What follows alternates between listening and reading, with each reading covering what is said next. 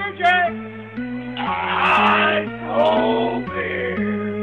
What can I get for you?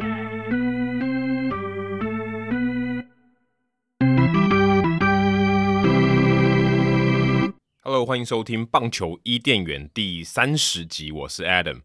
那上一次更新棒球伊甸园，我看了一下，是今年的三月二十七号。那我今天录音的时间已经是五月八号。所以将近有一个多月没有录音，应该就是落掉两次，原本应该录，然后没有录吧。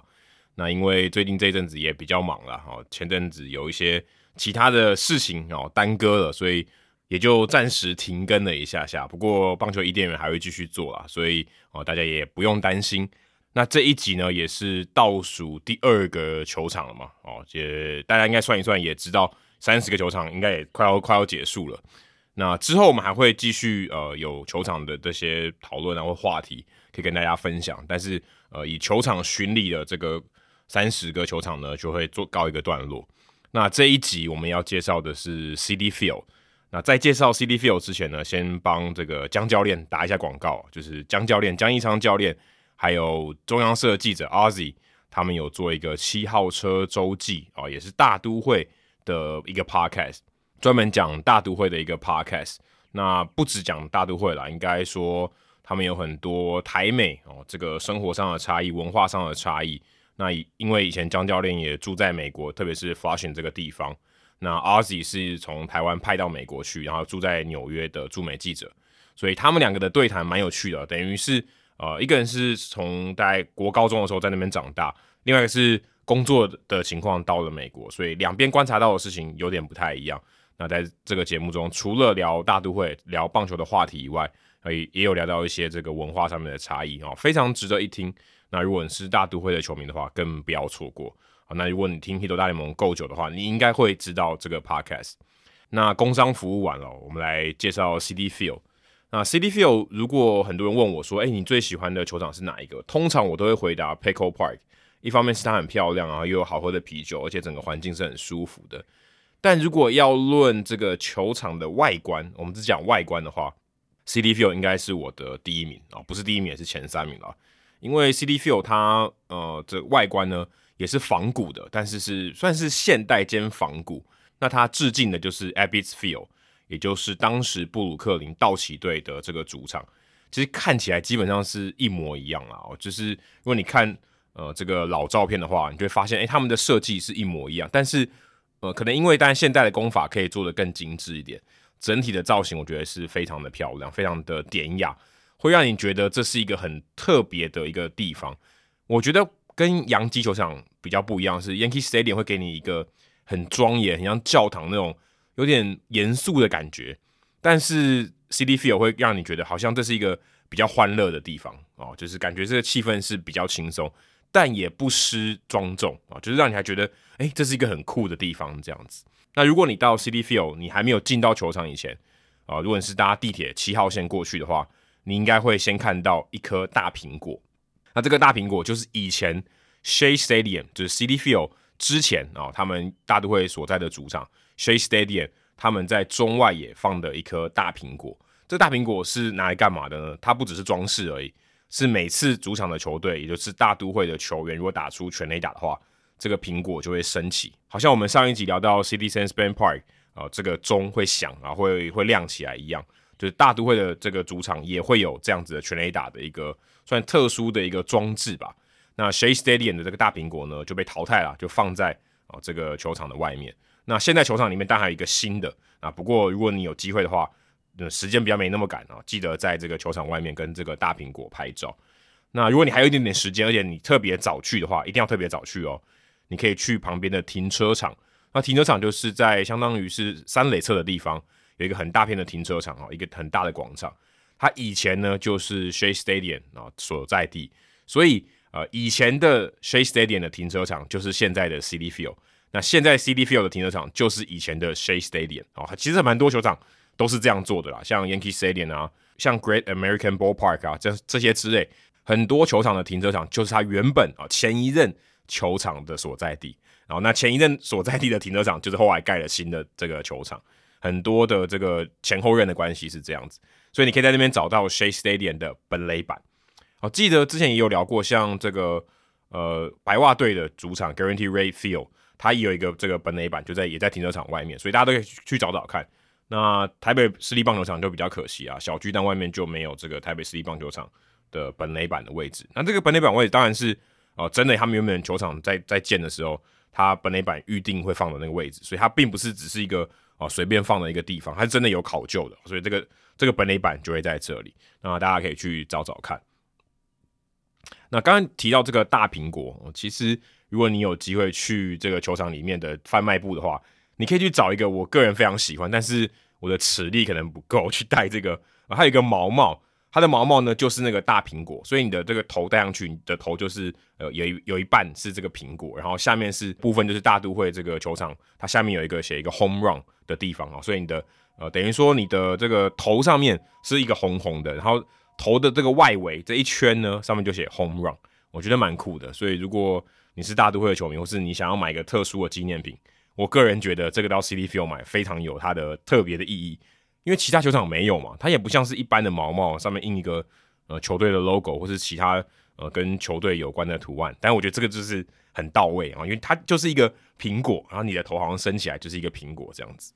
那刚刚有提到说这个球场是呃致敬这个 Abbey's Field，还不止这样哦，如果你从大门口走进去，你会遇到第一个就是 Jackie Robinson Rotunda。Rotunda 是什么？就是圆形的回廊，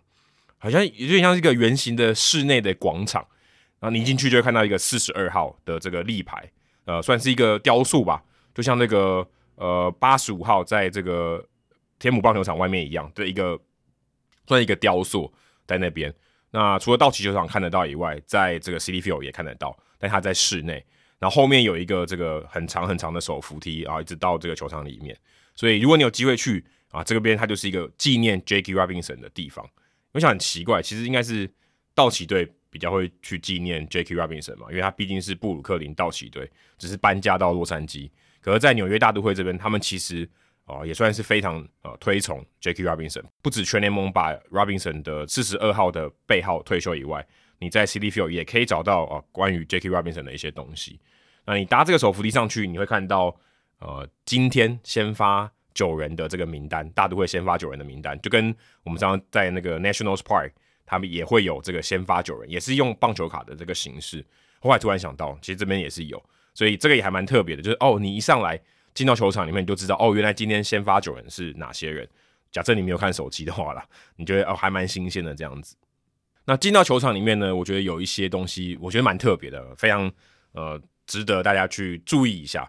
第一个，我觉得最特别的是。City Field 的灯哦，就他们的这个照明的灯呢。之前我们讲到那个 Progressive Field，就是守护者队的这个主场，他们的灯是牙刷灯嘛，因为他为了像工业时期的这个烟囱的造型哦，来做一个算是一个意象的这种设计吧。那在 City Field 呢，它的这个它的这个照明灯呢，是用花旗银行的那个 logo，City，它不是 C I T I 吗？然后上面有一个像彩虹一样的这个弧度。那在 Citi Field 呢，它就它的照明灯的设计就是三个这个圆弧半弧啦，算是半半个圆弧的造型，就很特别。你在其他二十九座球场都不会看到这样，通常都是呃方形的，就像我们刚才讲这个 Progressive Field，它也是长方形的，算是一根有点像是牙刷这种造型的。那在这里它就是一个圆弧，三个圆弧半弧半圆弧组合起来的。所以如果你有注意到的话，你就会发现哦，Citi Field 的这个巧思。它也等于把这个品牌的形象给放进去了。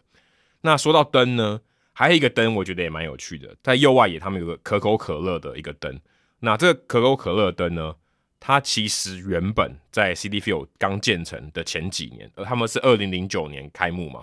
一直到二零一五年这段期间呢，它原本是百事，就百事可乐的灯是在那边。后来这个合约到期了啊，可口可乐想要标下这个。所以他们就把这边的灯哦，就是百事可乐的合约到期，就换可口可乐来接手。所以如果你现在去看的话，应该是可口可乐的灯。所以这边其实它算是一个很大的一个广告的一个战场，我就可以知道说啊，他们其实在这个右外这边有个很大的一个，算是一种霓虹灯的字体的设计。你就可以在这边看到，那这个地方我想应该也是非常非常贵的一个地方，因为全雷达飞过去的时候，其实都会照到啊。现在是可口可乐，以前是 Pepsi，这个也蛮有趣的。如果大家有注意到的话，啊，它在很多球场，其实你会看到可口可乐跟百事可乐都在这个广告上面有做一些角力。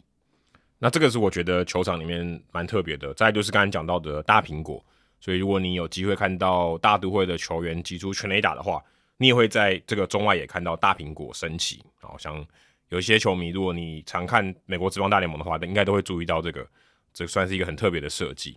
那另外一个呢，讲到这个可口可乐或者百事可乐嘛，你在这个球场里面，通常大家会想要去吃一些特别的。那当时二零一六年我去跑球场的时候，嗯、那个时候中外野现在应该也还有啦，就是有 Shake Shack 这个素食的品牌。那如果你去美国，呃，纽约或东东岸、东西、东西岸，其实应该都有啦。Shake Shack。那当时还算是比较没那么普及，其实纽约也蛮多的，但在球场里面蛮多人去点 Shake Shack 的汉堡来吃。我记得当时哦，如果要排队的话，应该会扣掉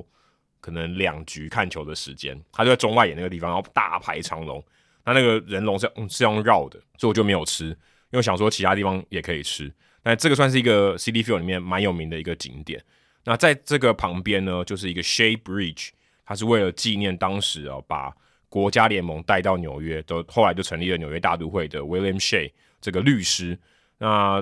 坦白说，他这个也不是原本 Shea Stadium 那个桥啦，他原本也不在 Shea Stadium 里面，他就是做一个造型，然后来纪念 William Shea 在这个球场里面。这也应该是呃，应该是三十座球场里面唯一一个在球场里面有桥，而且这个桥还有名字的 Shea Bridge。它就在这个中右外野的地方。如果你看转播的话，应该也会注意到这个有一个铁桥在那边。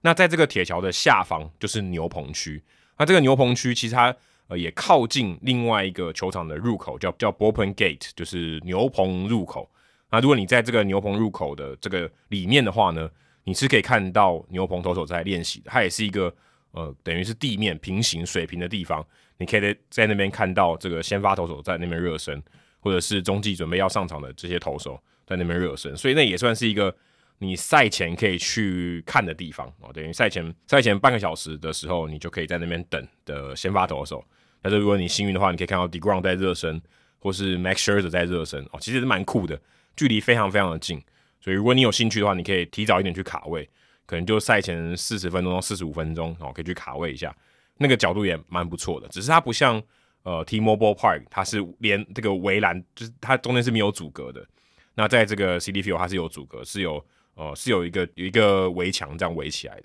那在这个球场有一些呃，你去这个球场会体验到的一些事情。第一个，我觉得最特别的就是飞机的声音，因为他们非常靠近 LaGuardia 这个机场哦，算是美国国内线的一个重要的机场。那飞机会一直飞来飞去啊，所以蛮像台南市立球场的，就是在比赛中间你会常常听到轰这个飞机飞过去的这个声音。然后，如果你坐呃国内线从拉瓜利亚起飞，你也会看到 Citi Field 就在下面哦，非常非常的近。其实甚至真的也差不了几站吧，就我记得在坐计程车，可能二十分钟以内就会到的地方。所以你看这在这边看比赛的话，常常会听到飞机的声音。这个其实也蛮真的，会让我想起台南球场。那我二零一六年去的那一次啊、那时候 Suspedes UNS Suspedes 非常非常的强，然后球迷非常非常喜欢他。记得那时候去看比赛，跟我的在纽约的朋友一起去看，他没有在看棒球，但是这一段就变成他记忆非常深刻的，就是每次 suspended 上来的时候，他们都会放那个狮子王 Circle of Life 的歌，然后大家就把手上的东西，不管是你的小孩或是你的啤酒啊，都把它举起来，好像狮子王里面狒狒把这个辛巴举起来那一幕一样，非常非常有趣。那我朋友因为他朋友看棒球，他就觉得哇这。球场的这个文化很特别。那一天我们去看比赛，那天也是九月十七号，二零一六年的时候。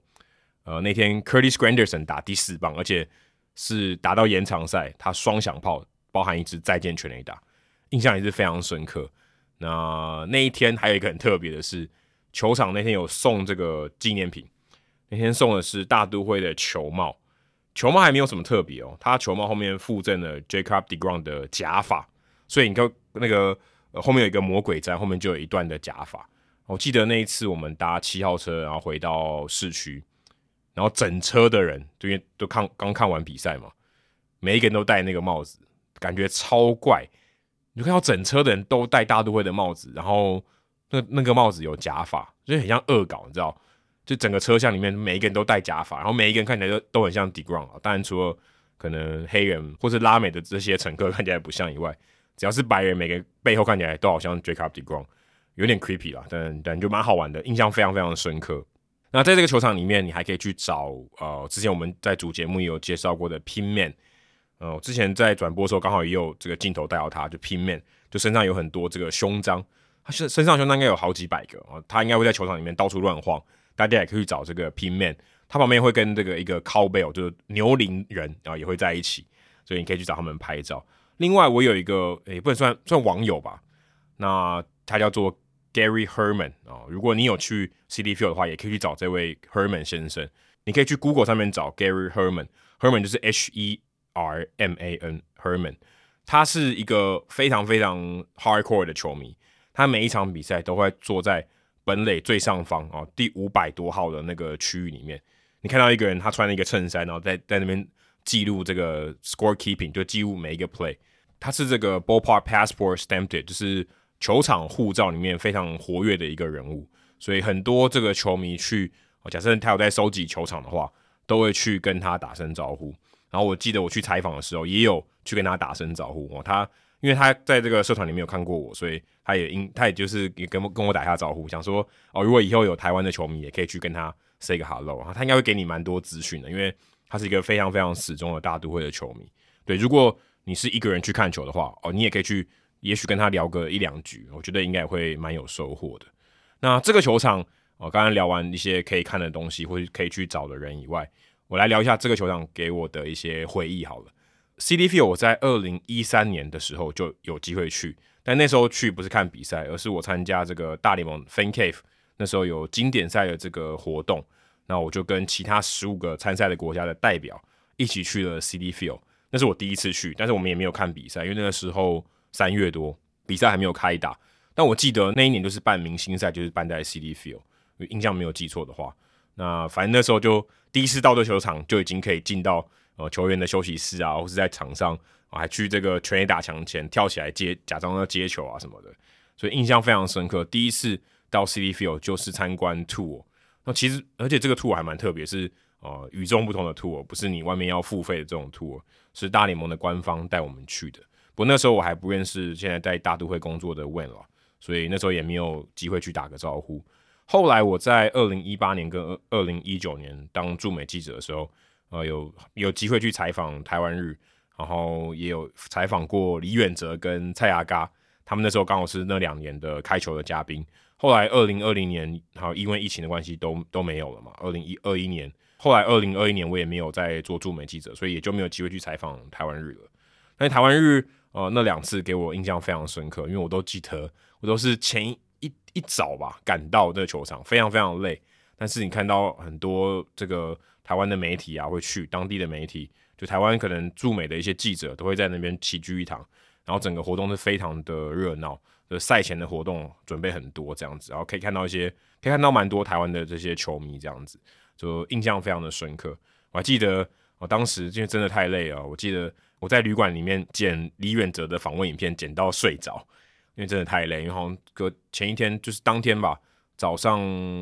五点多六点多才到到这个纽约，然后从迈阿密飞到那边去，就是搭红眼班机去，所以 Citi Field 给我蛮多很特别的印象，而且每次来到 Citi Field 我都想要去旁边的永和豆浆吃个早餐，吃个烧饼油条，怀念一下台湾的味道。那那一次，我们二零一八年我还没有当记者之前，我跟 Jackie 也有从西岸，就是那时候我们去采访春训嘛。春训结束以后开季了，然后我们去东岸就飞到纽约，特别去找 Win 做采访。有一集我们就是到 Win 的办公室的会议室里面去采访。那天刚好也有比赛，我还记得那天非常非常的冷，然后我们就坐在很好的位置，然后采访完以后坐在很好的位置，然后 Win 招待我们看球。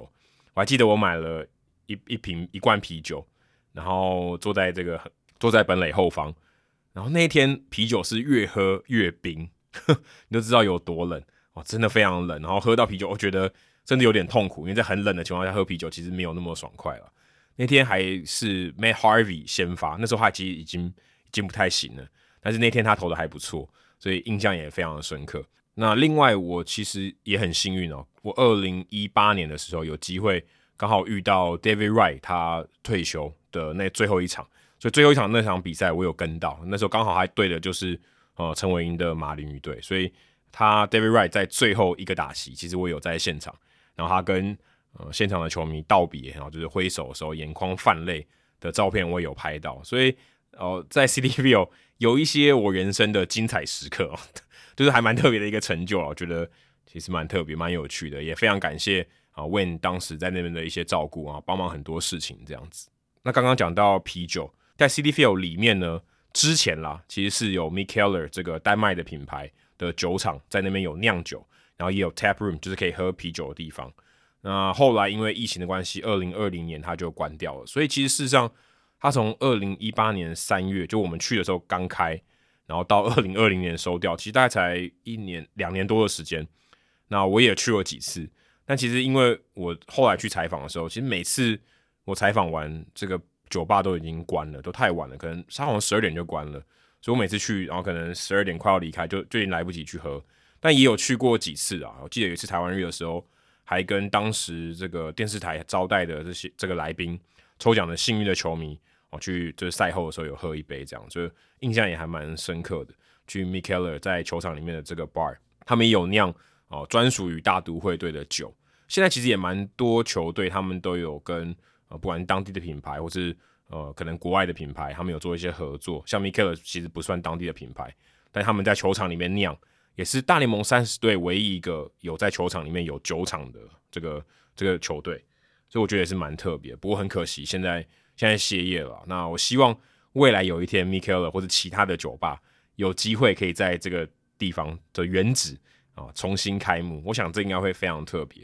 你在球场里面喝球场里面酿的酒，哦，这感觉就很特别啊，真的很有棒球的味道，你说是不是？好，以上就是今天的棒球伊甸园。那如果你有去过 Citi Field 的话，也欢迎啊你在我们这一集的贴文底下跟我们分享你去过的一些经验或是一些照片。那如果你有任何问题的话，也欢迎啊、在节目的社团留言问我，或者说你要出发，你有机会去纽约玩的话，也可以来问我，也都没有问题的，可以传讯息问我，或是在社团里面留言，然后问大家也都可以。好，以上就是今天的棒球伊甸园，我们两个星期后再见，拜拜。